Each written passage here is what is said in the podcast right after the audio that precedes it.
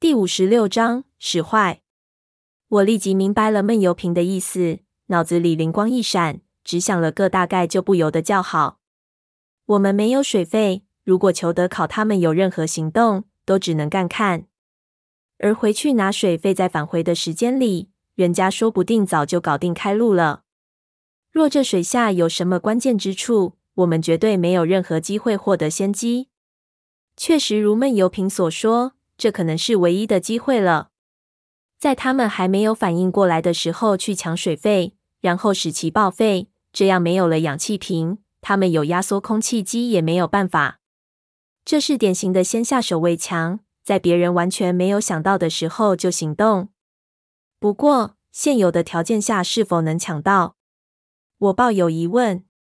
水费放在河滩上靠湖比较远的地方，过去拿了就走。就算闷油瓶能一个打十个，他也不到我们冲到湖里之前，我和胖子肯定就被按住抽死了。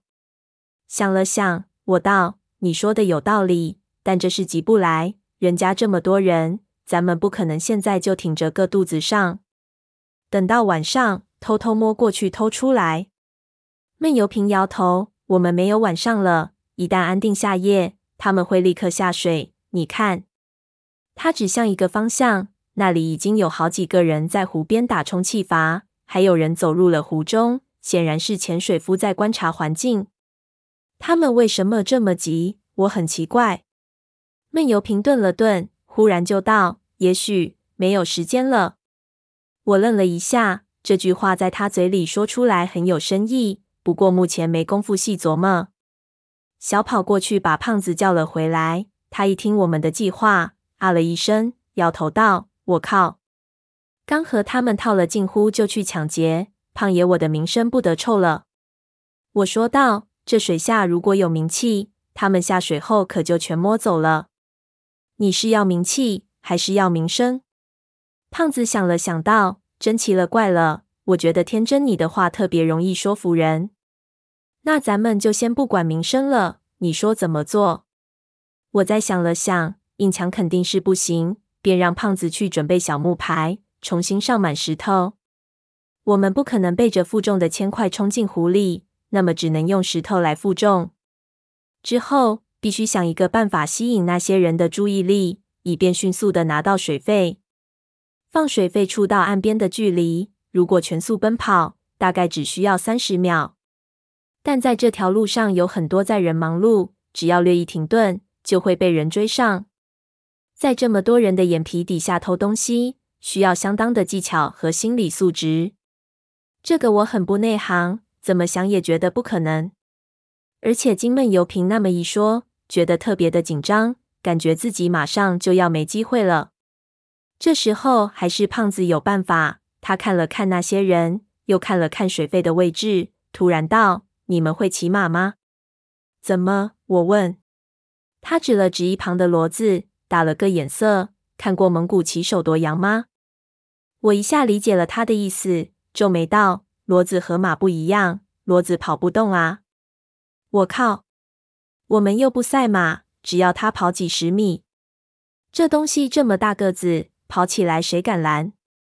问题只有一个，中途千万别摔下来。有门儿！我狂点头。胖子马上就去准备。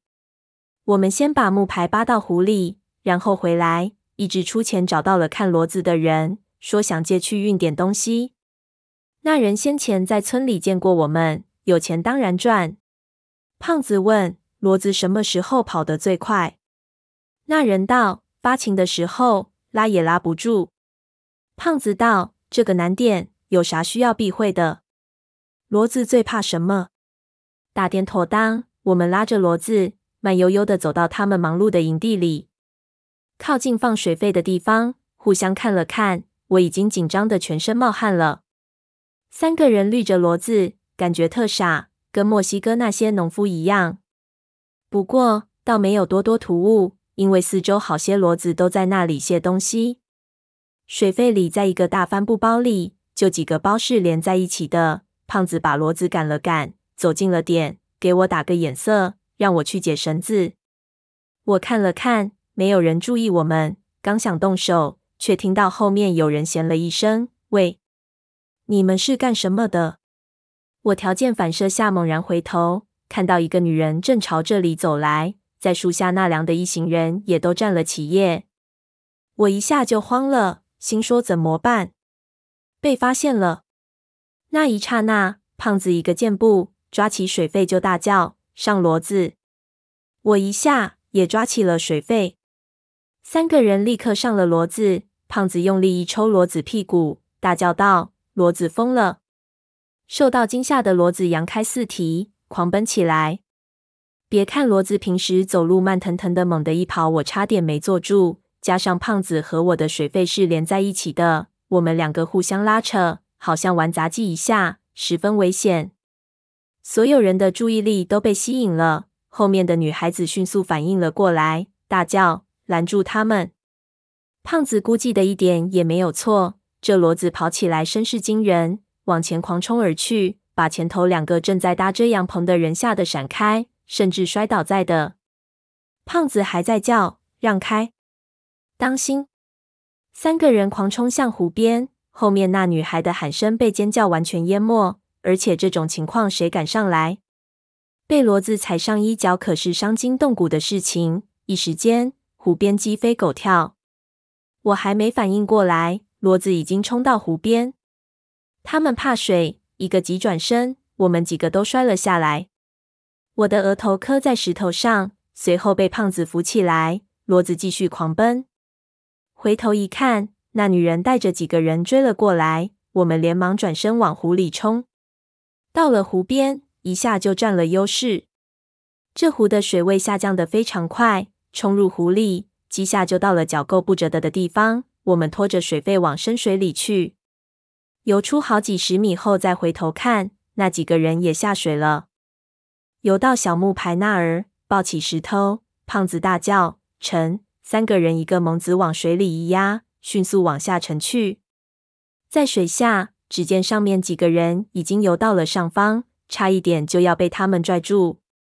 有几个人潜水下来捞了一圈，但很快都浮了上去。我们从容的套上水肺，戴上潜水镜。到底是专业设备，一下四周就清明了。我用鼻排水把潜水镜里的水排出去一半，附上水肺，带上脚蹼，他们也已穿戴整齐。